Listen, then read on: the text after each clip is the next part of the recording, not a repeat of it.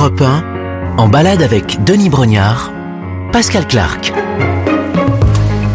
Bonjour à vous, comment va votre dimanche tel que vous ne me voyez pas? Je suis étonnée de là où je suis. Place de la Contrescarpe, quartier latin à Paris, environnement germano-pratin.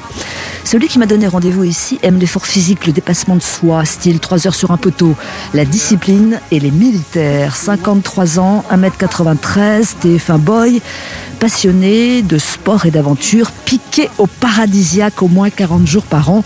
Oui, vous ne le savez sans doute pas, mais Denis Brognard présente Colanta depuis presque 20 ans. Totem d'immunité. Hyperactif et diablement sportif, l'animateur a profité du premier confinement pour écrire son premier livre. Apparaître chez Flammarion l'histoire d'un militaire victime de syndrome post-traumatique.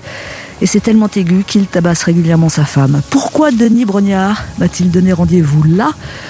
On ne va pas tarder à le savoir, je le vois qui arrive. A tout de suite.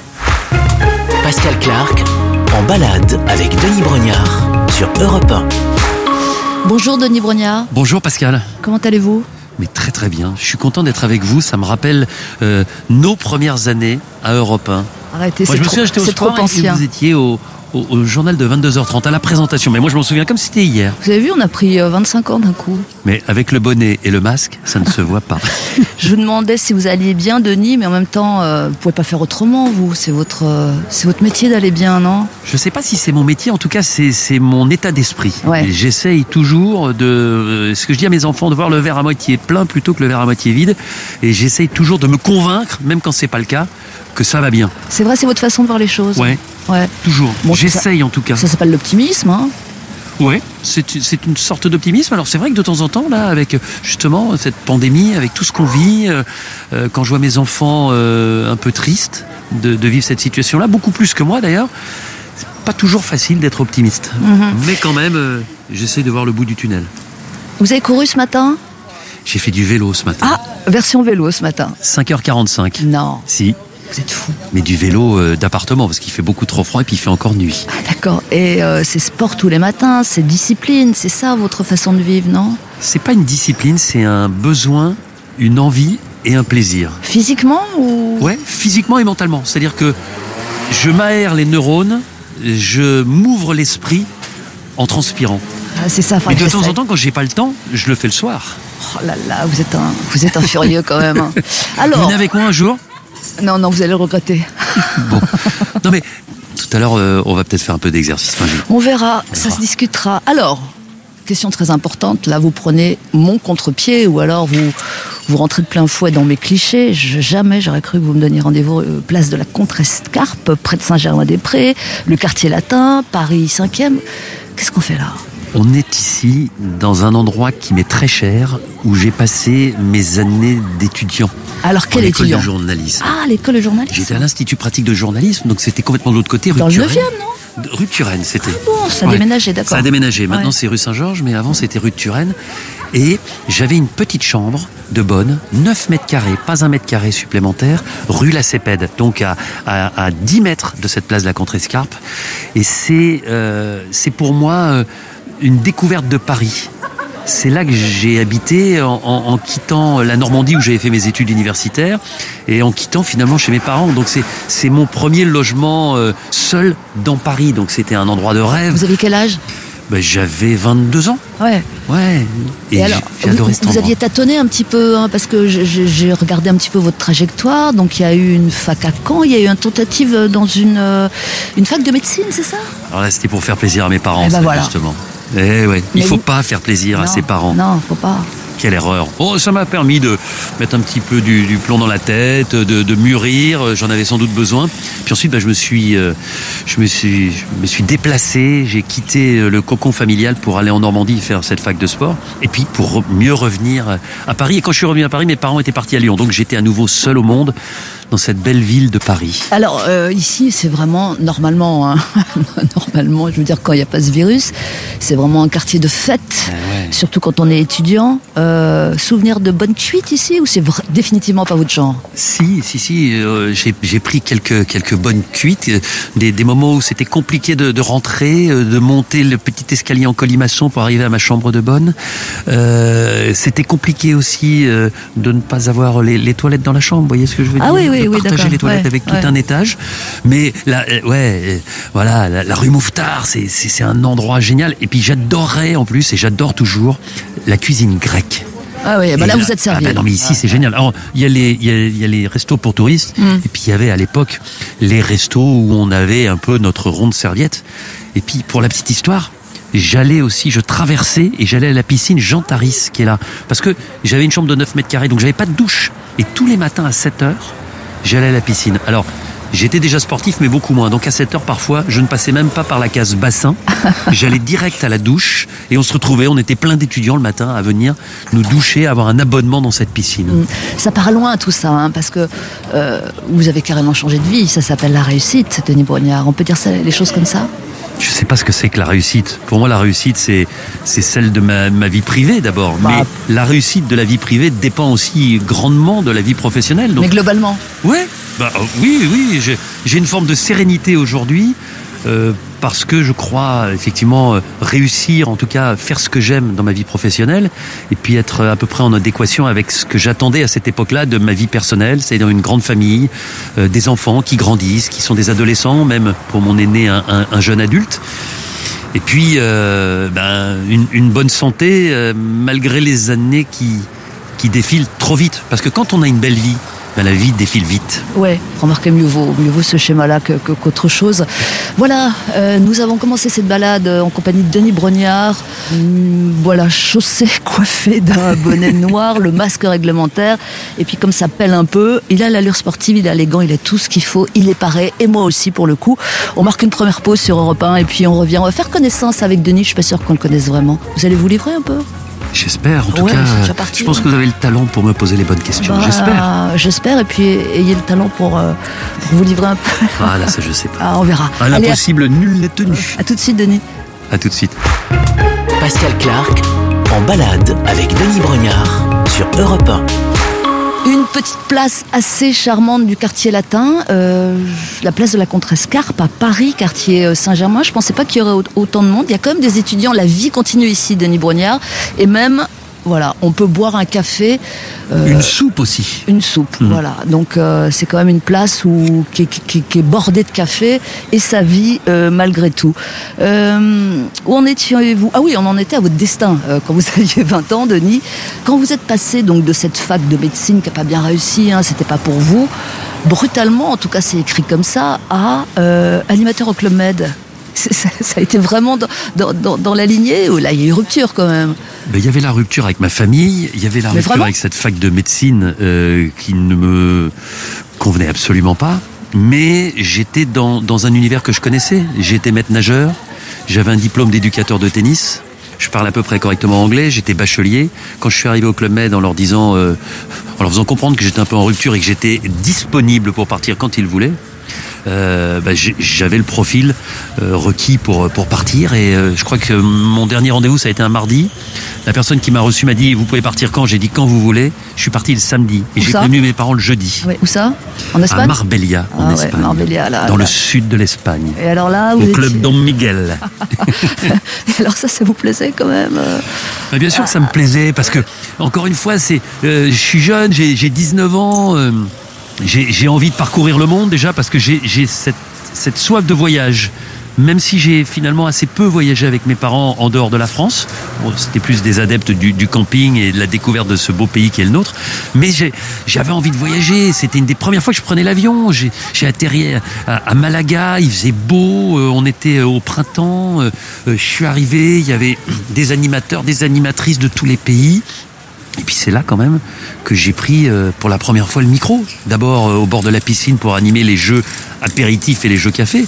Et puis ensuite, euh, pour en anglais faire la présentation en conjointement avec le chef de village. C'était une révolution de prendre le micro? Vraiment? Vous vous êtes dit c'est pour Bah, moi? c'est pas que ça a été une révolution, ça a été une découverte. Ouais. Parce que j'avais jamais parlé dans un micro de ma vie avant. Oui, mais du coup, vous vous êtes dit c'est ça que je veux faire?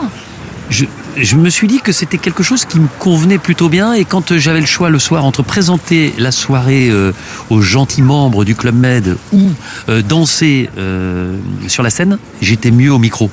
Donc c'est en tout cas quelque chose qui, qui me plaisait. Mais mon rêve à cette époque-là, c'était déjà d'être journaliste. Moi, je rêvais d'être Thierry Roland. Je rêvais de parcourir le monde dans les plus grands stades pour commenter du football. Ah oui, c'était ça vraiment. C'était ça, mon C'était rêve. ça votre rêve. Voilà. Euh, vous l'avez pas tout à fait réalisé celui-là, même Mais si, à Europe 1, je l'ai réalisé. Oui, à oui, oui, Eurosport bien aussi, j'ai commenté beaucoup, beaucoup de football. Mais vous êtes davantage passé du côté de l'animation. C'est pas un reproche, c'est un constat. Ouais. Par exemple, là, bon, si euh, on croise des gens, bon, là, là, vous êtes difficilement identifiable, hein. mais les gens, ils vont vous parler de quoi? Ceux qui vous croisent, ils vont vous parler de Colanta. Bien sûr. Ça prend toute la place maintenant, non? C'est d'ailleurs euh, ce qui me gênait à un moment parce que combien de fois on est venu me voir en me disant mais euh, Denis, qu'est-ce que vous faites dans le sport? Pourquoi vous présentez des émissions de foot sur TF1 Pourquoi vous présentez la Coupe du Monde? Et là, je suis obligé de leur dire mais avant, dans ma première vie de journaliste, j'étais euh, journaliste de sport. J'insiste hein, sur la différence entre journaliste sportif et journaliste de sport. Parce que moi, je suis un journaliste de sport sportif. Mais il y a beaucoup de journalistes de sport qui ne sont pas sportifs. Bah, Vous êtes journaliste, quoi. Voilà. Exactement. Ah bah ça, ça je, je considère que c'est un métier et c'est une vocation. Et je, je mets un J majuscule. Alors là, j'ai un petit petite pique pour vous. Ah. Ouais.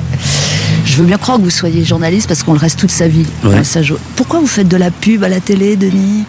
C'est pas, c'est pas une leçon que je vous fais, parce que vous faites ce que vous voulez, mais Ouais. je me dis, mais pourquoi ce type-là qui a tout, qui a, qui a le succès, qui est crédible, qui, qui présente les Coupes du Monde, football, rugby, pourquoi vous faites de la pub? Parce que c'est parce que c'est euh, euh, aussi une forme de, de reconnaissance. Non. Euh, mais si, mais si, mais si, si, si, Pascal, c'est une forme de reconnaissance.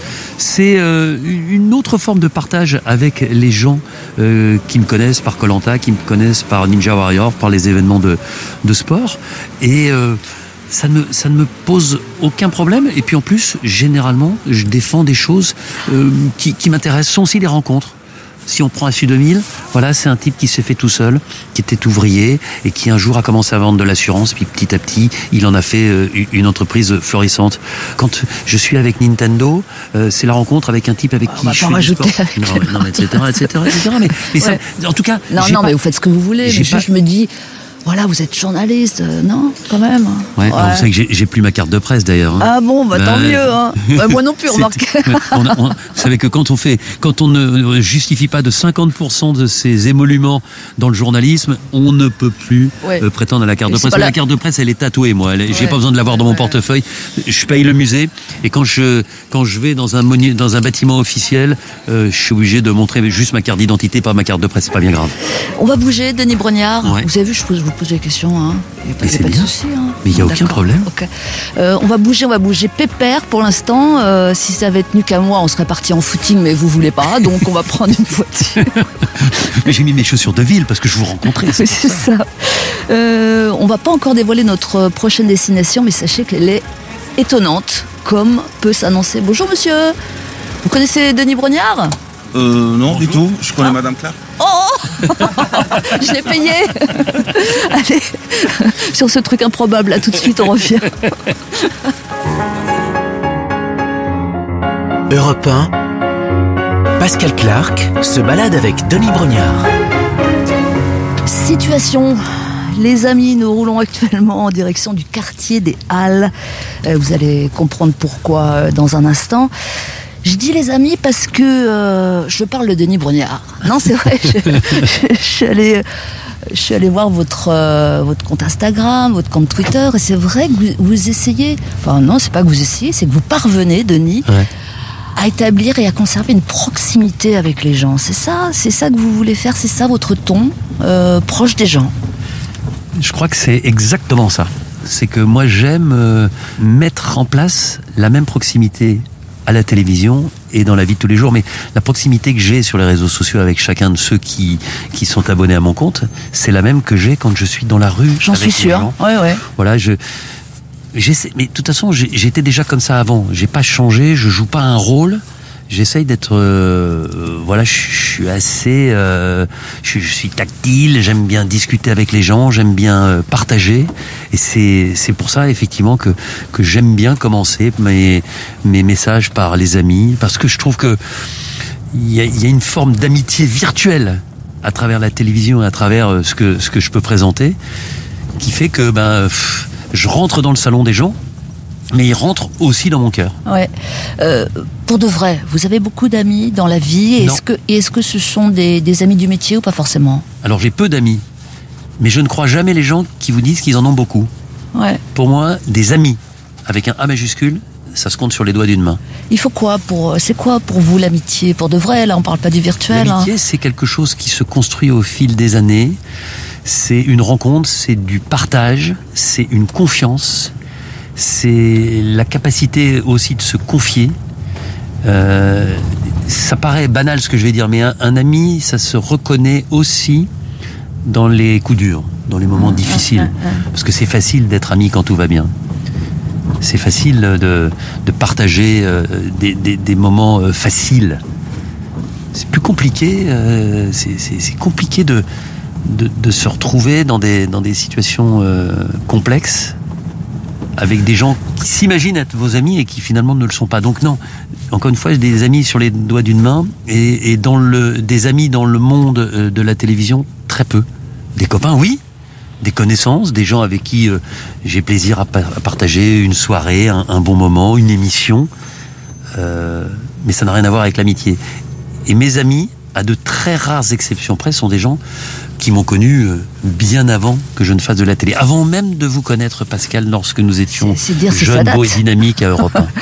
Parlez pour vous. Alors, euh, il y, a- il y a aussi votre attachement sincère, j'en suis sûre, à, à ce candidat de Colanta, aujourd'hui disparu, hein, Bertrand Kamal, euh, qui est mort d'un cancer. euh, et j'ai l'impression que ça a été terrible pour vous, de, de, de façon euh, évidemment non feinte. Vous avez encore récemment couru pour lever des fonds contre le cancer. Je sais pas, j'ai l'impression que là, ça a pris, cette disparition a pris une, une importance énorme. ça m'a rappelé tellement de, de souvenirs douloureux. Le cancer me hante, pour moi évidemment, mais pour mes proches. J'ai perdu mon père jeune. Et c'est vrai que ce, ce candidat, j'en ai vu des centaines des candidats de Colanta. Bien évidemment, je suis impartial dans l'émission, mais j'ai- euh, un feeling, euh, des rencontres sont plus marquantes que d'autres. Et c'est vrai que quand Bertrand Camel euh, a quitté l'aventure, j'ai rencontré un type qui avait un regard, qui avait de la lumière dans les yeux, comme peu. Son histoire, son altruisme, sa tolérance, venant sans doute de sa biculture. Bertrand Camel, c'est étonnant déjà, il y a peu de je gens. crois que j'ai dit ça. c'est Kamel en fait. Oui, Bertrand Ouais. Kamel, ouais. Mais ça s'écrit Kamal. Ah, c'est pour ça, d'accord. Mais Bertrand Kamel, sa maman est catholique, son papa est musulman, son papa est arrivé du Maroc, a rencontré en Bourgogne, du côté de Dijon, sa maman. Et, et voilà, euh, c'est c'est vrai que ça m'a bouleversé, c'est-à-dire que c'est quelqu'un à qui je m'étais attaché. Et quand j'ai appris quelques mois après l'émission qu'il souffrait de ce cancer, moi-même, parrain de la Fondation ARC pour la recherche contre le cancer, et- et je savais pertinemment qu'avec un cancer du pancréas, il n'avait que 10% de chances de s'en sortir. Et ça a duré quelques mois et, et, et- et c'est vrai que je, je me suis lié euh, comme jamais à un, à un aventurier de Colanta et comme très rarement avec quelqu'un que je connais depuis aussi peu longtemps. À lui, à Annick, sa maman, à Samir, euh, son papa et, et c'est- c'est c'est un exemple. Mm. Parce que jusqu'à deux jours de sa mort, quand je le voyais ou quand je lui parlais, avant de penser à lui, il pensait à moi, il pensait au mien. Et, ce type, de là où il est, je pense que c'est une étoile pour euh, ceux qui connaissaient. On va marquer une première bouffée musicale. Euh, Denis Brognière, on entendra votre choix tout à l'heure. Mais pour l'instant, euh, écoutons, euh, moi je l'adore, elle s'appelle Loose and the Yakuza. Euh, vous allez découvrir si vous ne connaissez pas. Et c'est un excellent titre qui s'appelle Dilemme sur Europa. Restez avec nous s'il vous plaît, nous sommes en route vers, vers le quartier des Halles, je vous en dis pas plus. À tout de suite. Loose and the Yakuza. Au plus j'ai la haine, au plus ils me font de la peine. Ce n'est pas un drame si je ne fais plus la fête. Ou c'est sereine, ou fais-tu jeter la guerre? La vie est une chienne qu'il faut tenir en laisse. Vivre me hante, tout ce qui m'entoure m'a rendu méchante. Si je rate, je recommence. Quand je suis triste, je chante. Ne jamais tout donner de moi. Dans ce monde, c'est le diable qui est roi. Elles me disent que j'ai la poisse. La gabarre devient loup, ça part. Seul, seul, seul. Si je pouvais, je vivrais seul, loin des problèmes et des dilemmes. Na, na, na, na, na. Si je pouvais, je vivrais seul, loin de mes chaînes et des gens que j'aime. Na, na, na, na. Si je pouvais, je vivrais seul, loin des problèmes et des dilemmes. Na, na, na, na. Si je pouvais, je vivrais seul, loin de mes chaînes et des gens que j'aime. Na, na, na, na. Si jamais je freine et que je ne fais plus de scène, laissez-moi à l'arrière pour qu'à la source je me baigne. Ma blessure saigne et le sang monte à la tête. Je reste la même et ce quoi qu'il advienne. Au plus j'ai la haine, au plus ils me font de la peine. Ma peau n'est pas noire, elle est couleur ébène. Tous est sereine, nous fais-tu juste la guerre? Tu n'es pas parfaite, ton erreur reste humaine. Seul, seul, seul, je veux être seul. Seul.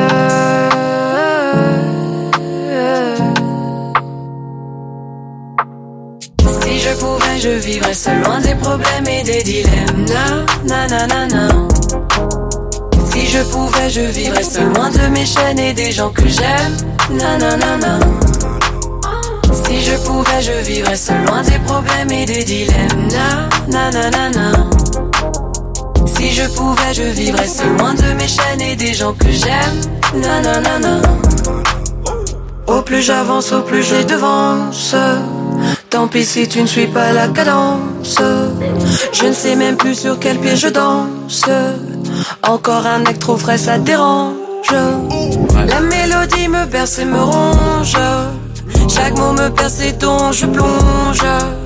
Dans les profondeurs de mes songes. Je nage, me noie dans la pénombre. Si je pouvais, je vivrais seul, loin des problèmes et des dilemmes. Na, na, na, na, na. Si je pouvais, je vivrais seul, loin de mes chaînes et des gens que j'aime. Na, na, na, na. Si je pouvais, je vivrais seul, loin des problèmes et des dilemmes. Na, na, na, na, na. Si je pouvais, je vivrais seul, loin de mes chaînes et des gens que j'aime. Na, na, na, na. Seul, seul, seul, je veux être seul. Lucen de Yakuza Dilemme. Elle est belge, elle est d'origine euh, congolaise. Euh, Luz, c'est le versant de soul. Et c'est pas la loose, elle peut même parfois crier victoire. Ah là là, perdre ou gagner, hein, à quoi ça tient C'est joli. On va en parler avec Denis Brognard. Je pense qu'il est bien placé pour, euh, ouais, pour développer cette thématique-là, perdre ou gagner. À tout de suite. Nous sommes, et du coup, vous êtes aussi sur Europe 1. Bonne matinée à vous. Europe 1, Pascal Clark en balade avec Denis Brognard. Que faisons-nous dans le quartier des Halles à Paris? Alors, pas du shopping, pas de, pas de cinéma, on ne le pourrait pas, euh, pas de plan de drague, jamais pendant le travail. Jamais, jamais. Quoique, je vous vois venir parce que. Ah oui, mais non, mais j'ai entendu dire que vous aviez rencontré votre femme Denis Brognard euh, sur le tournage de Colanta.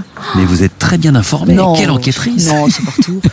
Dites donc que ça n'a pas dû être simple. Non, ça n'a pas été simple. On, on a caché ça au départ, euh, aux équipes. euh, et puis ben, ensuite, euh, c'est une belle histoire qui s'est transformée en, en belle et très longue histoire. Tant mieux. Trois enfants plus tard. Wow, joliment joué, Denis. Ben Vraiment, ouais. Nous sommes devant l'église Saint-Eustache à Paris, l'église la plus fréquentée de la ville depuis que Notre-Dame a brûlé.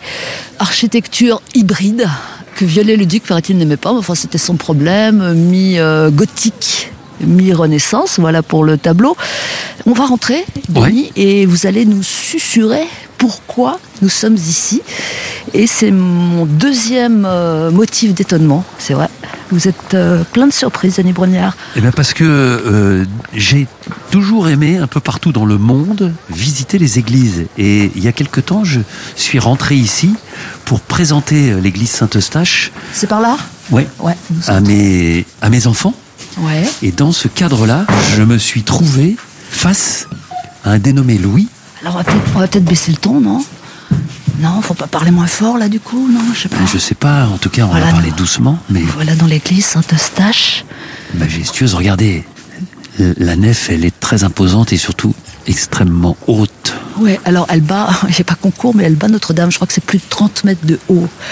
Euh, église des Halles, 1532-1640 pour la construction, je lis, hein, parce que c'est écrit. Et est-ce que vous êtes croyant, Denis Brognard? Oui, Ouais. je suis croyant, je suis issu d'une famille euh, catholique.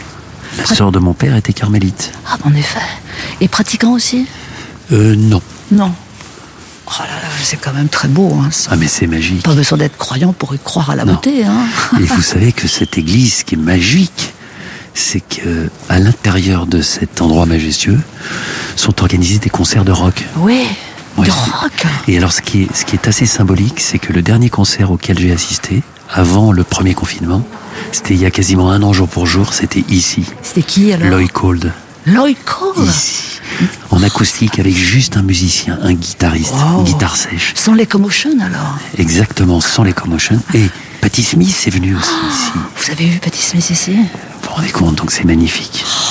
C'est un- c'est une ambiance Et incroyable. il doit y avoir une acoustique dingue en plus. Ouais, c'est l'acoustique. Alors, par rapport à une salle de spectacle, si jamais vous avez l'occasion de venir, couvrez-vous bien. Parce qu'il fait très frais. Bah oui, c'est Mais c'est, Mm. c'est, c'est absolument magnifique et c'est un, je vous dis, un, un endroit que j'aime. Et puis c'est surtout un endroit où j'ai vécu une, une très belle surprise avec mes enfants. Parce que quand on est en bas, comme ça, sur le pont CDH, c'est déjà beau. Mais quand vous avez la Ah non, non, possibilité. non, non, vous spoilez pas tout de suite. s'il vous Spoilez plaît. pas. Je sais Pas qu'il y a une aventure qui nous attend. Mais... C'est l'aventure. Ah bah pour moi c'est l'aventure. Pascal Clark est mon aventurière. Oh, j'adore. on, on en reparle après coup. Alors, euh, on arrive, je voulais juste vous demander deux choses. Euh, cette euh, particularité musicale euh, dans cette église, est-ce que vous l'avez découvert par hasard ou est-ce que vous le saviez? Non, je l'ai découvert parce que quelqu'un m'en a parlé. Ouais. Et, et j'ai trouvé que c'était quelque chose de d'assez in- incroyable que de encore une fois que de mélanger. Et je crois que c'est c'est quelque chose de- qu'il faudrait euh, développer un peu partout c'est-à-dire de d'ouvrir les églises. Parce que quand vous rentrez dans une église pour voir du rock ça peut vous donner peut-être l'envie aussi ben, de de chercher de, de trouver des réponses dans, dans la vie. Et, et je pense que l'église c'est aussi un, un endroit où on peut faire des tas d'autres choses euh, Je vous en prie, monsieur Passé, on fait peur à tout le monde avec Ouais. micros. Oui, oui. Non, mais on- des choses différentes. Des réponses, que- peut-être même. Ouais, non mais non mais c'est pas forcément uniquement qu'un lieu de culte. Ouais. Et on le voit ici. Et je trouve que c'est une formidable expérience qui devrait se développer un peu partout. Alors on signale qu'il y a le, le grand orgue ici, hein, qui est assez euh, spectaculaire, paraît-il, plus de 8000 tuyaux. Et puis avant de rencontrer le régisseur euh, de, cette, euh, de cette église Saint-Eustache, est-ce que vous la connaissez bien Est-ce que vous savez où se trouve la statue euh, Saint-Denis J'aimerais bien qu'on aille la voir. Ah non, je sais non pas. On va demander. Eh ben on va demander. Mais il est là, ouais. Voilà, Louis. Bonjour, Louis.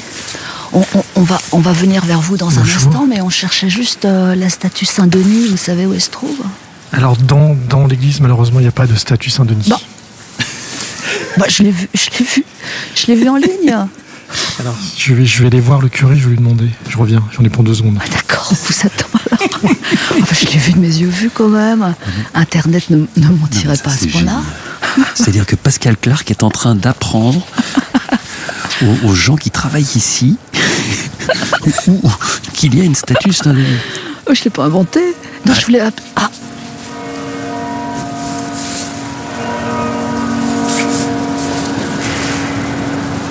Voilà, fallait laisser euh, s'exprimer euh, les cloches quand même. Ouais. Bon, on, on- on va faire pause. hein. Et. Non, mais très important quand même, parce que on parle du retour des, du spectacle, du spectacle vivant. Ouais, enfin, on n'en parle pas.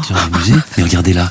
En tout cas, c'est un lieu de culte. Il n'y a pas de culte, mais on peut quand même Ouais. rentrer et visiter cette église. Et je comprends qu'il soit assez furax. hein. C'est-à-dire le culte, oui, mais la culture, non. Je, je- je comprends parfaitement ce slogan. C'est exactement Ouais. pour ça que je vous le disais. C'est-à-dire qu'on Ouais. peut rentrer dans cette église sûr. euh, sans un contrôle euh, draconien en dehors du masque. Bien, nous allons attendre euh, l'arrivée de Louis, Ouais. le régisseur, pour trouver cette fameuse euh, statue Saint-Denis. Je voulais la montrer, Denis. Je voulais vous la montrer. J'imagine si Louis revient en disant oui, j'ai vu le curé, il sait où elle est. Ah, bah, je suis sûre, moi je l'ai vu. hein. Bon, petit suspense en cours. Il y en aura d'autres, je vous préviens. hein. Vous imaginez si on avait fait l'inverse, c'est-à-dire si vous, si je vous avez dit, euh, Pascal, vous voulez que je vous emmène devant la statue de Saint-Denis? Là, vous m'auriez dit, ouais, la télévision rend fou, le mec est devenu dingue. Eh bien, on va voir le fin mot de l'histoire parce que je suis sûre de l'avoir vu. Et d'ailleurs, je vous réserve une surprise, Denis Boignard. Il y a, il y a tellement de surprises dans cette émission. Bon, restez là, s'il vous plaît. Depuis l'église Saint-Eustache à Paris. À tout de suite. Pascal Clark en balade avec Denis Brognard sur Europe 1. Avec Denis Brognard, c'est toujours l'aventure, la preuve. Et encore, vous n'avez rien vu, rien entendu. Nous sommes euh, en direct de l'église Saint-Eustache et il n'y a pas de statue Saint-Denis. Je ne sais pas. Mais vous J'ai aviez vu ça où? J'ai vu ça sur le site. C'est pas grave, on va oublier cette affaire. Ouais. Mais ça m'avait amusé parce que pour Vous vous, n'avez dire. pas Saint-Denis, mais vous avez Denis en face de vous. Oui, c'est beaucoup mieux. Merci. C'est beaucoup mieux. Bonjour Louis Robiche. Bonjour. Euh, vous êtes le régisseur de cette église. Ça consiste en quoi? Tout à fait. Alors trois axes, patrimoine, concert et encadrement du personnel. Mhm. Vous connaissez bien Denis Brognard? Oui, je l'ai rencontré il y a quelques mois à l'occasion d'un concert et d'une visite à titre personnel. D'accord. Et c'est un fidèle donc? Ouais, moi je l'aime bien. Et vous aime bien, hein? Pour- C'est partagé. Mais pourquoi vous l'aimez bien après tout? Parce que je le trouve très dynamique, euh, euh, facile d'accès et sympathique. Alors, il paraît que dans notre programme, Denis Brognard, il y a de l'exceptionnel qui arrive encore plus haut, encore plus fort. Ce sens du teaser. Grâce à Louis, nous allons monter sur le toit de Saint-Eustache. C'est ça qui est magique. Moi, j'ai déjà vécu cette expérience avec ma famille en venant. Louis m'a alpagué. On a discuté, on a partagé. Euh, le, le courant est passé en, en quelques secondes. Et euh, il m'a dit Est-ce que tu veux vivre quelque chose? Est-ce que tu veux voir quelque chose que qu'on ne peut pas voir normalement? J'ai dit banco mes enfants aussi. Et nous sommes donc montés en haut. Et c'est pour ça que je suis très heureux que tu puisses partager ce moment-là. Parce que quand on arrive au-dessus, sur la petite coursive, la vue hâte. est absolument Ouais. splendide. Louis, la vérité, combien de marches? Alors 200, 280 marches, mais ce qu'il faut savoir, c'est que... Il n'y ce a que pas l'ascenseur, j'imagine Non, il n'y a pas d'ascenseur. Ce que vient de dire Denis, c'est vraiment un lieu exceptionnel qui, euh, on, on- on invite des, des personnes à, à monter et c'est que le curé de Saint-Eustache, Yves Trochery et moi-même qui pouvons emmener les gens avec c'est un accord avec la ville de Paris puisque la ville de Paris est le propriétaire et que évidemment c'est totalement interdit de monter en haut. Bah ouais, ça vaut vraiment le coup que je crache mes poumons parce que c'est ça qui va se passer. Non mais Pascal, Mais bon, ça va bien se passer. Ça va bien se passer. Et puis, vous savez ce qu'on va faire? Pendant qu'on monte, ce qui, pour ma part, risque de prendre un certain temps, euh, on va écouter votre choix musical, Denis Brognard. De quoi s'agit-il? David Bowie. Wow Mais oui, mais je savais que c'était mon choix, mais que c'était aussi un peu le vôtre. Mais Vous êtes très étonnant comme garçon. Non mais pourquoi vous pensiez que j'écoutais quoi, Frédéric François? J'irai pas jusque-là, mais euh, je vous voyais variétoche, que j'aime bien pareil. Et le titre c'est Ouais. Let's. Non, c'est pas Let's Dance. Non, non, non. Non, tout. Space. Space Oddity. Space Oddity. Vous savez, euh, hein, et ça commence par euh, un appel à la tour de contrôle. hein. Exactement. Hello, Grand Control. Grâce à Denis David Bowie sur Europe 1. À tout de Un suite, génie. enfin. Enfin, peut-être. On se retrouve là-haut. Bah, prévoyez une heure, une heure et demie. hein. À tout de suite. Europe 1, Pascal Clark se balade avec Denis Brognard. Ground control to Major Tom. Ground control to Major Tom. Take your protein pills and put your helmet on. Ground control to Major Tom. Commencing countdown, engines on. Ignition and may God's love be with you.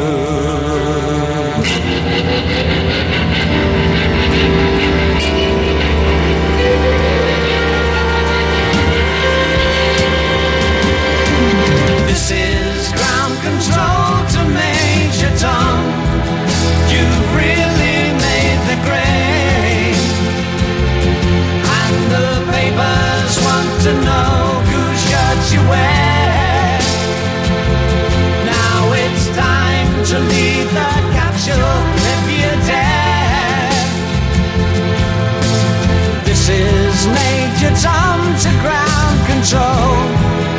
I'm stepping through the door. And I'm floating in the most peculiar way. And the stars look very different today.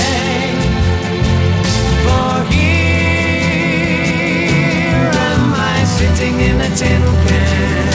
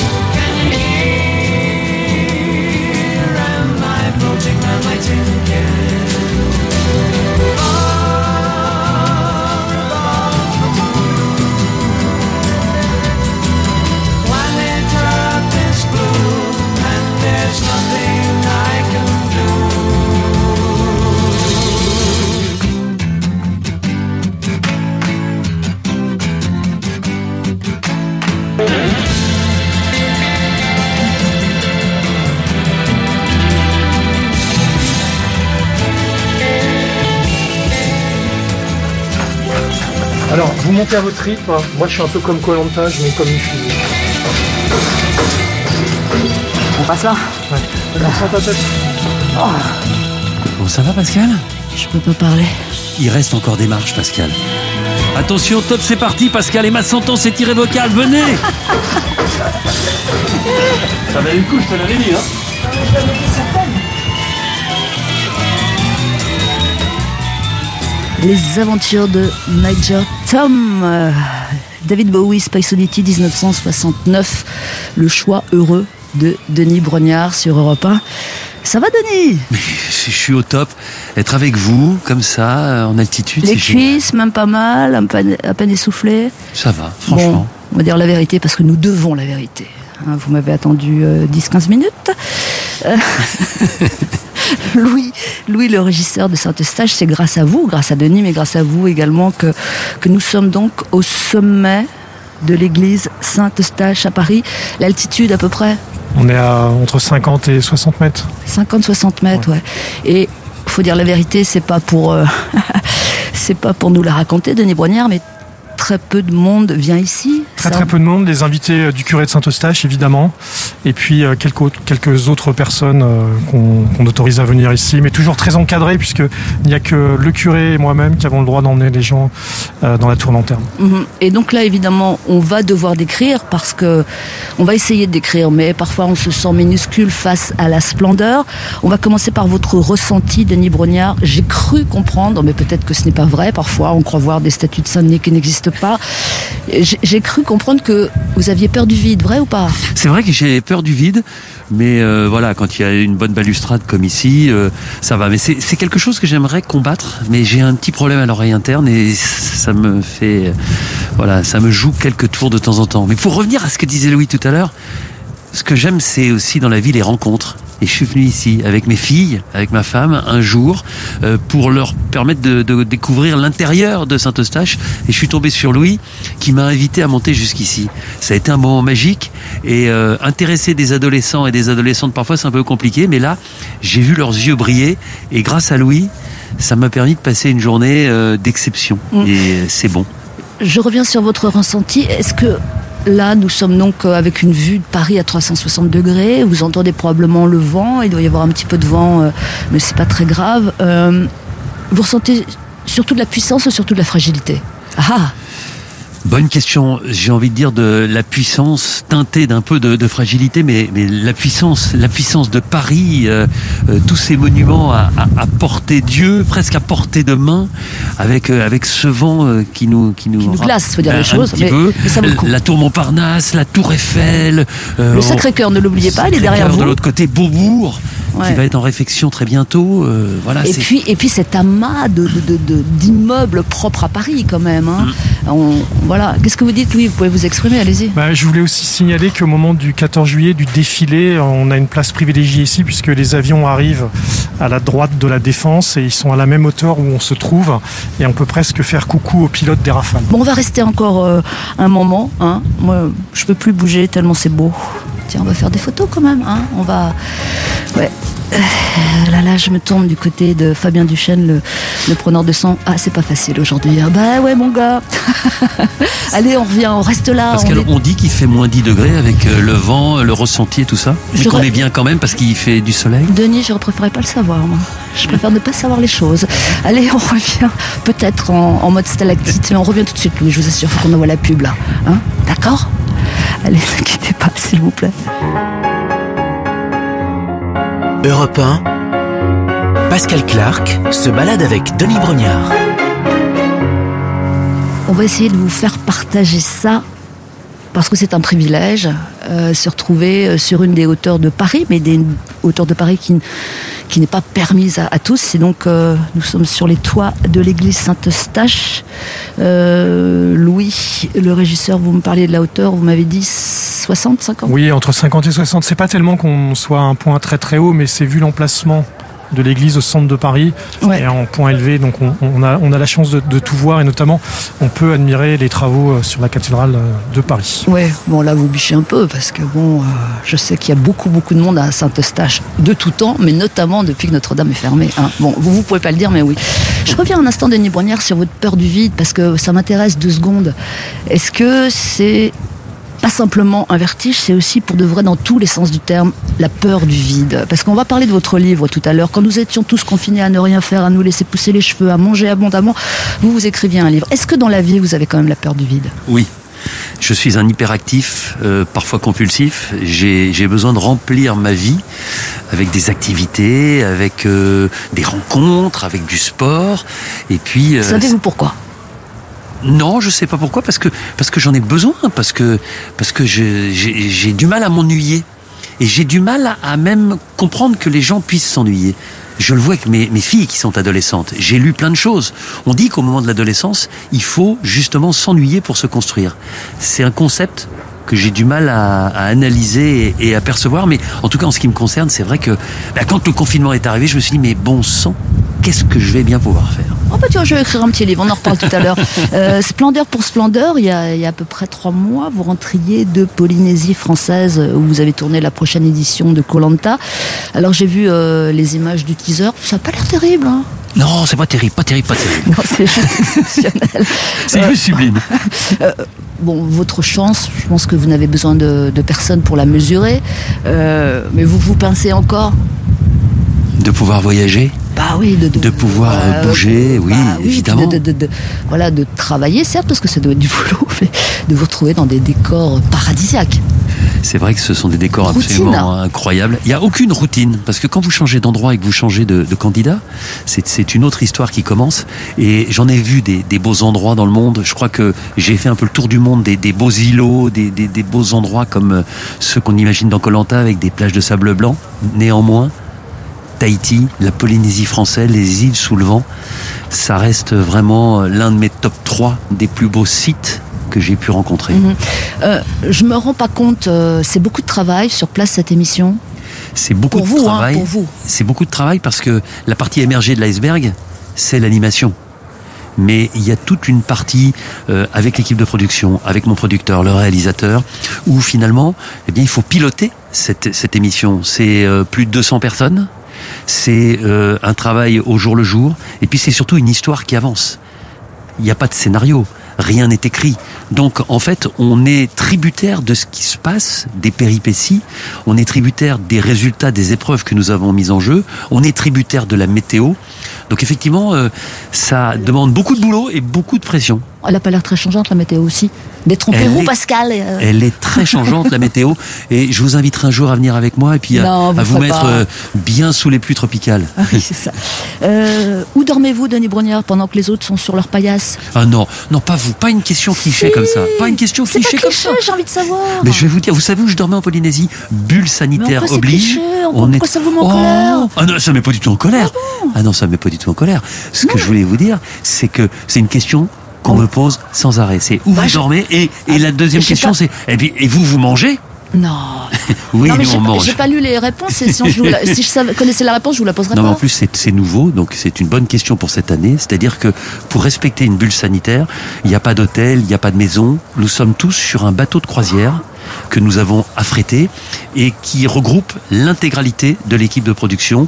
On est arrivé en étant tous évidemment négatifs avec plusieurs tests avant de partir, en arrivant La- sur la place, une bulle, quarantaine. la bulle, vraiment. La bulle sanitaire. ouais. Et zéro cas. Zéro cas et on vivait sur ce bateau et nous n'avions malheureusement aucun contact avec les autres personnes en dehors du tournage. C'est bizarre qu'ils soient mis en colère sur cette question-là, je comprends pas. Bon, enfin, bref. Euh, Alors, euh, j'en ai encore, on est encore plus bête. Vous non, êtes prêts Je vous non, assure. non, non, j'ai Euh, pas dit bête, j'ai dit convenu. Convenu. Alors celle-là, elle est peut-être pas convenue. Est-ce que cette année, au jeu de confort, il y avait une vaccination à gagner? Ah, elle est bien, Euh, celle-là celle-là, elle est bien, et c'est la première fois. non, mais ça, ça aurait été une bonne idée. Une J'aurais pu peut-être me présenter pour essayer de la gagner. Alors qu'est-ce qu'on peut dire euh, Bon, déjà, euh, c'est pour quand la diffusion? C'est pour très bientôt, d'ici quelques jours. Ça arrive au mois de mars, à Ah la mi-mars. D'accord. Ouais, ouais. Moi, je pensais que vous attendiez le prochain confinement pour euh, programmer, non? Non, non, non, non, non, on n'a pas besoin d'attendre le confinement, mais je pense que ça va quand même faire du bien aux gens, parce que à partir de 18h, il y a le couvre-feu, et quand vous êtes à la maison et qu'on vous permet de vous évader, de partir comme ça en Polynésie, ça fait du bien, ça, ça réchauffe euh, le- l'esprit et le cœur. 20 candidats, ça on le sait déjà, donc un peu moins que la, la saison passée. Euh, quelle nouveauté? Les nouveautés, ce sont les armes secrètes.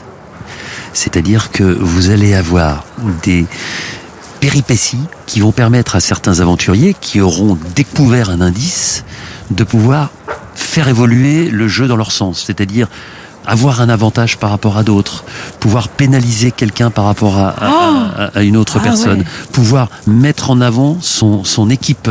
En tout cas, ça va, ça va, en gardant jeu de confort, épreuve d'immunité, conseil évidemment, ça va apporter encore un peu plus de piment parce que ce qui est important, c'est que on fête nos 20 ans en 2021. Oui, Donc il faut qu'on garde ce concept qui fonctionne bien, qui plaît à des millions de téléspectateurs, mais en apportant toujours ce petit zeste de nouveauté qui surprend d'abord les candidats et par ricochet ensuite les Mm. téléspectateurs.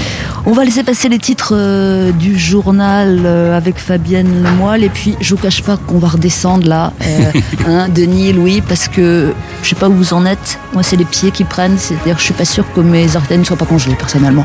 Et vous? Nickel, tout va bien. Oui, bah oui, ça va Il a l'habitude, il monte tous les jours. Ah bah, Voilà, moi je monte tous les jours, j'ai l'habitude. Je m'entraîne. Hein. Il a son bonnet un cas qui le protège. Allez. Célèbre bonnet. On revient de l'autre côté de midi sur Europe 1. Merci de rester là. Denis Brunière, vous le connaissez, il y en a encore sous les semelles. Allez, on revient. Europe 1, en balade avec Denis Brognard, Pascal Clark. Rebonjour ou bien bonjour tout court. Europe1.fr pour écouter euh, cette émission en replay. Euh, pourquoi pas en faisant votre petit jogging, histoire d'être ton sur ton avec l'invité du jour, Denis Brognard. Nous sommes redescendus du toit de Saint-Eustache et toujours en compagnie de Louis, le régisseur. On vient de tomber bah, sur une splendeur. Voilà, de quoi s'agit-il?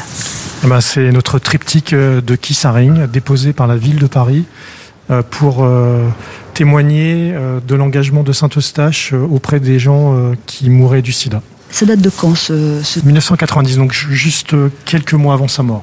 Ah, c'est incroyable. Dans, dans quelle matière? Alors, c'est du bronze euh, avec de l'or blanc. Ah, c'est magnifique. Ouais, c'est magnifique. Et en plus, Voilà. c'est pas fragile, donc Non, euh, il n'y a pas de protection. Les gens Non, peuvent presque non, non. toucher le. Les, les- le- les gens peuvent le toucher. Parfois, on retrouve des luminions devant. Donc, pour eux, ils se sont appropriés cette chapelle. C'est comme un hôtel, en fait. Exactement. Voilà, c'est comme un hôtel, comme les anciens triptyques qu'il y avait sur les hôtels au XVIIe et XVIIIe siècle. Et puis, il raconte à sa manière la vie de, de Jésus. Avec, euh, vous pouvez voir ici, c'est nous, c'est la multitude des anges qui montent et des gens, des anges qui se cassent la gueule. Et puis ici, la croix, le cœur et, et le bébé radiant de, de Kissaring, très, très connu de nos adolescents sur Ouais. leur trousse. Et franchement, on peut tout voir hein, dans une œuvre on peut- de voir. On peut voir d'autres choses que je ne décrirai pas ici. Exactement. Ah, on est C'est un d'accord. double langage. C'est un double langage. Voilà. On peut on peut voir des gens qui se réunissent sans masque. Ça Oui. me rappelle une époque révolue. Voilà, venez à Saint-Eustache, euh, l'église la plus fréquentée de Paris actuellement. Et c'est pas pour rien, on se dirige euh, maintenant euh, vers le bureau du régisseur, euh, qui s'appelle toujours Louis. Denis Brognard, vous voyez là, bon, on a fait. Avec vous, c'est toujours l'aventure, donc on est monté grâce à vous, grâce à lui, grâce à Louis, en haut de. Mais là, vous êtes capable aussi, capable c'est pas le mot, mais est-ce que vous êtes enclin aussi à, à la contemplation? Ça, ça peut se faire. Bien sûr, j'en ai besoin. Je suis enclin à la contemplation, à la solitude aussi de temps en temps. Et, j'aime, mais même sur les tournages, même quand je vais loin, euh, je peux me poser, je peux rester euh, des heures, euh, voilà, à réfléchir, à penser. Je n'ai pas toujours besoin d'être dans un espèce de tourbillon. Et ça, c'est important, quel que soit l'endroit où je me trouve. Pardon. Hein Denis va nous rejoindre dans un instant. Je suis Louis dans son bureau, toujours dans cette stache qu'on va décidément connaître comme notre poche. Ah là là. je suis toujours en forme. hein. Je vous jure, c'est mon petit Colanta à moi. J'espère que j'aurai une récompense de confort en arrivant. Genre un petit café, ça suffirait. Bonjour, bonjour. Présenter le curé de Saint-Eustache, Oh là, le père Yves Trochet. Madame, bonjour. Madame Clark. de Monsieur le curé, bonjour. Bonjour madame, Désolé, bienvenue. nous sommes les envahisseurs. Vous êtes des envahisseurs. C'est- Mais c'est toujours bon d'être envahi de temps en temps. Ah, c'est vrai Ah, voilà. C'est la faute à Denis Brognard. Hein Est-ce que vous, euh, vous êtes le curé de Je suis Saint-Eustache le curé de Saint-Eustache. Est-ce que vous regardez Colanta? Non, jamais. Faut pas lui dire. Hein. Fallait dire non, je regarde jamais. Je regarde pas beaucoup la télévision en vérité. Ah oui, je comprends. J'ai beaucoup de, de- beaucoup de bouquins à lire, donc euh, et voilà, j'aime bien le soir lire. D'accord. Voilà. Et vous montez euh, souvent en haut? Euh, j'aime bien monter là-haut parce qu'on a un angle donc de vue qui est considérable, 360 degrés, et donc on est en plein centre de Paris.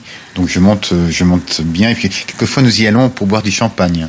Euh, au- Qu'est-ce que c'est que cette histoire? Au printemps, au printemps et donc l'été, voilà, on va, on, on s'offre une bouteille de champagne euh, là-haut au sommet de, des toits. Dites donc, prévenez-moi la prochaine fois. Ben, Je vous préviendrai, vous vous êtes cordialement invités. Alors, il peut y avoir une journée à Saint-Eustache où il y a un concert de Patti Smith. Oui. Et ensuite, on peut monter et boire une bouteille de champagne. Ça va pour vous, la vie? Oui, la vie est belle. la vie est belle à Saint-Eustache. oui. C'est compliqué en ce moment quand même? Euh, c'est un peu compliqué. Bon, c'est du stop and go en permanence, mais tout va bien. Tout va bien. Il faut rester confiant.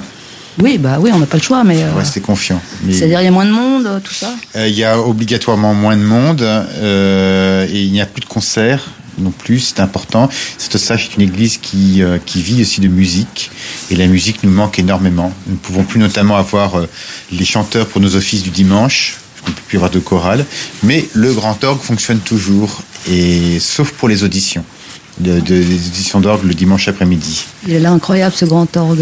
Plus de 8000 tuyaux, j'ai lu. 8000 tuyaux, 101 jeux, 20 mètres de hauteur. Donc c'est un, un grand orgue qui fait en fait trois étages d'immeubles. Eh ben, merci de nous accueillir, monsieur le curé. Euh, Revenez quand vous voulez. Merci. Maintenant, bah, maintenant que je sais ce que vous faites en douce, ça, je vais plus hésiter. Denis Brognard, on vous a retrouvé. Euh, on va parler de votre livre, euh, Ouais. Denis Brognard, mais je vais pas commencer tout de suite. Qu'est-ce qu'il y a? Il y a Louis, le régisseur, là, qui nous appelle. Merci, monsieur le curé. À bientôt. Merci mon père. Ah, faut dire mon père. Moi, je suis pas trop habituée. Ah oui, d'accord. Monsieur le curé, ça va très bien aussi. hein. Ah, d'accord. Voilà, nous sommes dans le bureau de Louis avec vue sur, euh, bah, sur le Forum des Halles, sur Je les savais pas. Pascal, que vous étiez venu avec votre caisse à outils. C'est faut ranger votre chambre, hein, Pascal. Là, c'est pas possible. hein. Dites donc, c'est ma fête aujourd'hui, là Bon, on va marquer euh, une nouvelle pause sur Europe 1, et puis cette fois pour de vrai. On va parler de votre livre, car vous avez écrit un livre, Denis Brognard. Ah Ça a l'air de vous surprendre. Bah oui, je pensais pas que vous auriez le temps de faire ça, vous voyez. Euh, merci le confinement. Le confinement a du bon. Le confinement, allez. Tout de suite, vous allez découvrir ce livre-là. Euh, je sais plus où j'en suis, moi, entre le monsieur le curé qui m'a invité à boire du champagne en haut, là, je sais plus où j'en suis. Voulez-vous du thé? Mais bien sûr, hein. je sais que vous parlez. Il se passe des choses. Avec Denis Brognard, c'est l'aventure, c'est comme ça. Vous restez là, on revient sur Europe 1 tout de suite.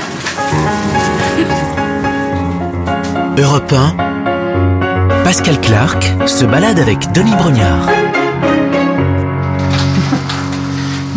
Finissons pas de redescendre. Redescendre physiquement et redescendre aussi mentalement. hein. Il y en a, Denis Brognard, grâce à vous, il se passe des tas de choses. Euh, Puisqu'on vient de tomber sur un, un triptyque de Keith Haring et c'était extraordinaire. Denis Brognard, animateur, journaliste, sportif accompli. Et c'est une première. Vous avez donc écrit un livre qui s'appelle Un soldat presque exemplaire à paraître chez Flammarion. L'histoire du sergent-chef Stanislas Karten, qui a fait la Somalie, le Kosovo, l'Afghanistan, le Mali. Et c'est un type qui est cramé de l'intérieur, c'est ça? On peut, on peut le raconter comme ça? Ouais, c'est un type qui s'est cramé progressivement de l'intérieur, euh, combat après combat, guerre après guerre, stress après stress, depuis son plus jeune âge, puisqu'il a devancé le service militaire à 17 ans et demi, et qu'il a été déclaré inapte euh, euh, à la vie militaire euh, à 40 ans passés. C'est une histoire vraie, il faut, faut commencer par dire ça. Ouais, c'est, l'histoire d'un homme que j'ai rencontré dans le cadre de mon parrainage des blessés de guerre. J'ai vu beaucoup de blessés physiques. C'est facile de les reconnaître, une jambe en moins, en fauteuil roulant après avoir reçu une balle dans le dos. Mais les blessés psychiques, ça se voit pas. Stanislas, quand vous le voyez dans la rue, vous ne pouvez pas soupçonner le mal qu'il a gagné au niveau euh, cérébral. Et pourtant, ce sont de, de vrais blessés de guerre. Alors c'est un type qui, quand il est militaire, euh, est assez impeccable, c'est-à-dire que euh, euh, c'est un vrai meneur d'hommes, il a peur de rien, il, a, il a le goût de la guerre, on peut le dire, il a le goût de la guerre. Là ça va.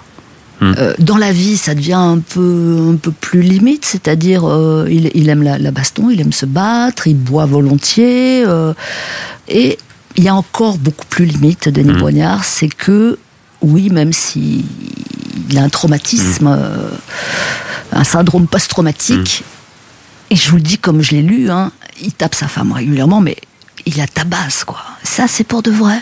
C'est pour de vrai.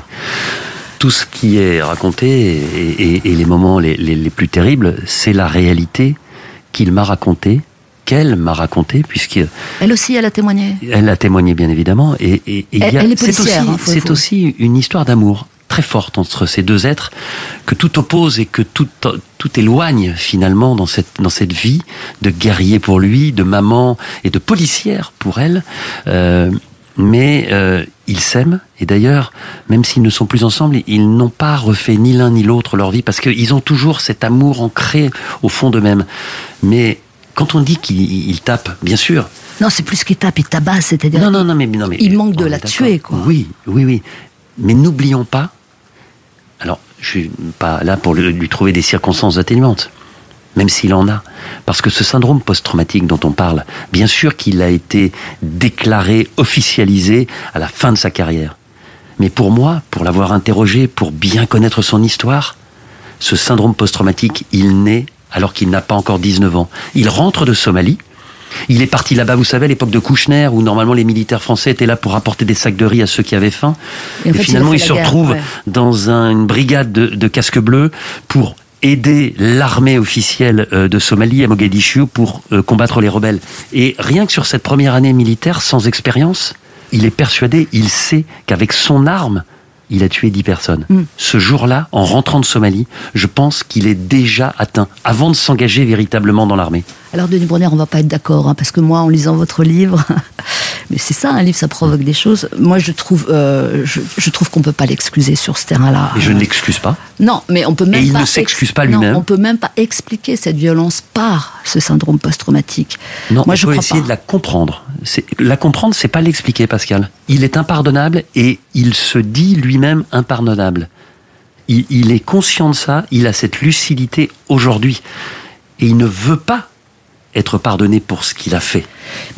Il n'y a pas quelque chose qui vous choque quand même dans l'histoire, c'est-à-dire, il a deux doigts d'étrangler sa femme, euh, les secours interviennent Mm. euh, vraiment in extremis, donc forcément il est jugé, il est condamné à un an de prison Mm. ferme, et on passe l'éponge parce qu'il est militaire. Ça, ça vous choque pas, sur- au fond, pour de vrai. Est-ce que euh, c'est vraiment parce qu'il est militaire? Bah, c'est ce qu'on croit comprendre. Oui, oui, bah, c'est- ce que je crois comprendre moi aussi, c'est ce qu'il croit comprendre lui aussi. Euh, voilà, est-ce que c'est pas effectivement cette seconde chance? Est-ce qu'il n'a pas déjà eu la chance effectivement de, de ne pas la tuer, euh, sa femme, ce, ce jour-là, parce qu'elle a réussi elle-même à, à, à prévenir les, les secours? Je me pose la question, mais je n'ai pas d'éléments de réponse. Mm, mm.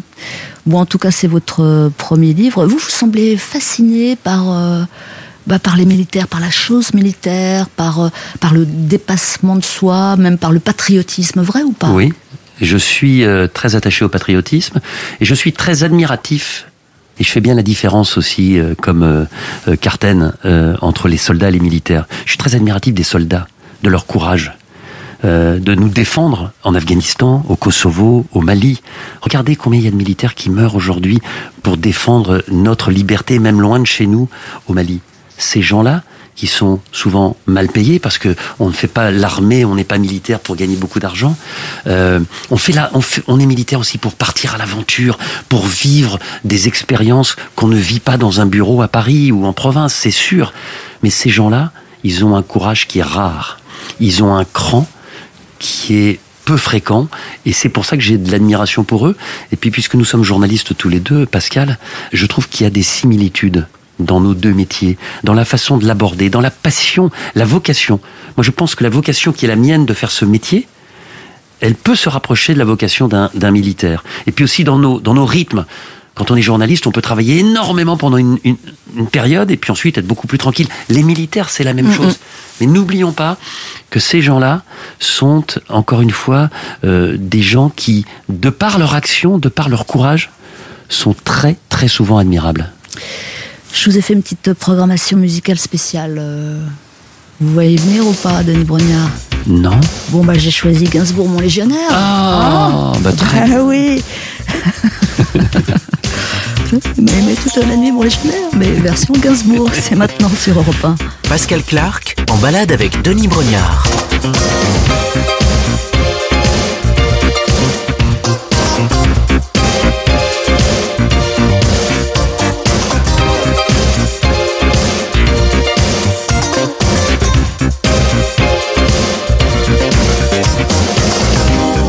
Avait de grands yeux, très clairs. Parfois passaient des éclairs comme au ciel, passent des oranges.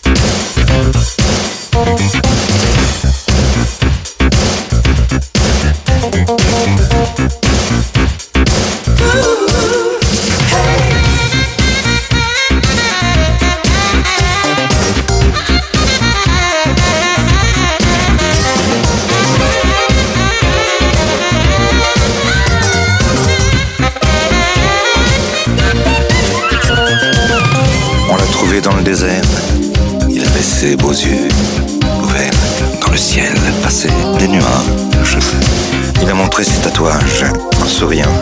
Il a dit, montrant son cou. Pas vu, pas pris.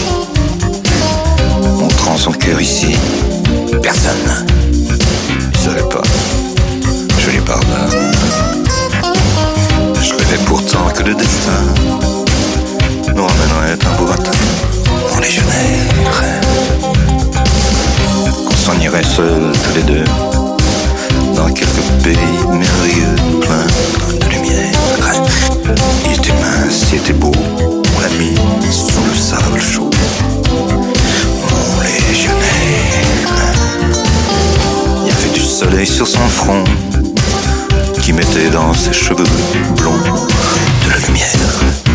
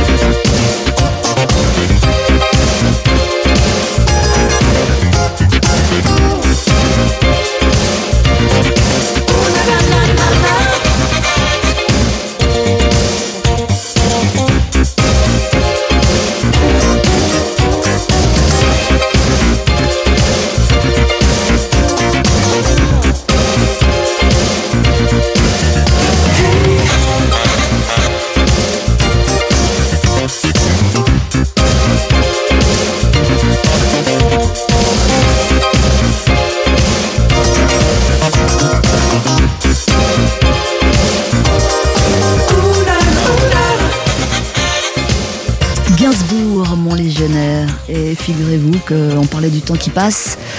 On parlait du temps qui passe et ça fera euh, 30 ans dans quelques jours que Gainsbourg est mort. Incroyable. Je m'en souviens comme si c'était euh, la semaine dernière, personnellement. Ouais, moi aussi, bah, vous parliez de, de, de, de, de Gainsbourg. Moi, je me souviens très bien, on parlait du côté patriotique. Euh, je me souviens, moi, j'habitais Strasbourg, il était en concert et ce concert avait été annulé par des manifestations parce que Exactement. il chantait. Par des parachutistes. Exactement. Mhm. Parce qu'il chantait. Bah, il chantait la Marseillaise. La Marseillaise. Ouais, ouais, exactement. Allez, on revient dans pas longtemps. Ce sera déjà notre dernière séquence, séquence Déjà ensemble. Bah ouais. Faut que vous soyez courageux, Denis. Tout de suite. Pascal Clark en balade avec Denis Brognard sur Europe 1. Et toute belle aventure a une fin. Nous sommes en train de ressortir de l'église Saint-Eustache avec tout de suite une euh, sirène de police qui nous cueille. Euh, dernière séquence euh, de cette balade hivernale, euh, Denis Brognard. Et ma sentence est irrévocable. Bon, ça, vous devez l'entendre à longueur de journée. hein. C'est un peu votre, c'est vos derniers mots de Jean-Pierre Foucault. Vous savez, bah, ma sentence est irrévocable. Non, vous l'entendez beaucoup, ça Ah bah, sans Ouais. arrêt. On, on me demande même de le dire. Ou le fameux Ah. Ah oui, oui. C'est lourd, non? Ah, non, c'est pas lourd, mais, mais, mais quand on a créé, j'y croyais pas, moi. Je dis non, j'irai ce que je veux, je changerai au, au gré de mes envies. On me dit non, tu sais, Denis, avoir comme ça des, des formules, ça, Des gimmicks, ça ouais, installe, très ça installe un programme. Mais je pensais pas qu'on on arriverait à, à ce côté où à la fin il n'en restera qu'un ou Oui, qu'une. oui, Vous, oui. Pascal. Ouais, bah ça je parlerai pas. Bref, euh, on termine avec un petit questionnaire des possibles, hein, avec plutôt des, des réponses au tac au tac, d'accord? D'accord. Euh, Ça ne s'est pas passé comme ça. Vous êtes devenu un champion sportif, un grand champion sportif. Dans quelle discipline? Euh, le 1500 mètres en athlétisme. Ah ouais, Ouais. c'est pointu? Bah ouais, c'est pointu et je suis en moins de 3 minutes et 30 secondes euh, au 1500 mètres et euh, j'espère battre euh, les grands spécialistes du 1500 mètres, hein, Steve Kram, euh, Sébastien Coe, Steve Ovett, enfin voilà, des, des- les, les grands Anglais. Plutôt Nadal ou plutôt Federer? Euh, là, les deux, mon capitaine, Nadal pour euh, le physique et euh, Federer pour le génie. Il va falloir choisir, je vous préviens. Plutôt Borg ou plutôt McEnroe? McEnroe pour euh, la folie. L'endroit du monde où vous n'êtes pas encore allé et qui vous fait rêver. L'Antarctique, Qu'avez-vous vu de plus beau? La naissance de mes enfants, Les quatre? Les quatre. Vous avez assisté euh, aux quatre naissances? Ben oui, mais en, en trois fois puisque j'ai eu des jumelles. Une journée de vacances idéale. De vacances, hein. En famille, avec euh, un peu de sport, un peu de farniente, euh, une bonne bouffe avec des amis et euh, plutôt le côté euh, chaleur et, et- et loin de tout. Pas dans un grand hôtel, voilà, un petit endroit préservé où on ne pense à rien d'autre qu'à l'évasion et qu'à ce, moment-là, sans souci. Vous recommencez tout. Que changez-vous? Je fais euh, peut-être des- des- d'autres études. Euh, J'essaye d'être un peu plus brillant à l'école. Euh, J'aurais rêvé de faire Sciences Po. Mon père aurait rêvé que je fasse HEC. Et ce sont des études que j'aurais peut-être aimé faire, mais je change pas ma vie aujourd'hui. Je change pas ma liberté. Je change pas ce, ce que ce que rassemble mon activité, le voyage, le dépaysement, l'évasion, le sport.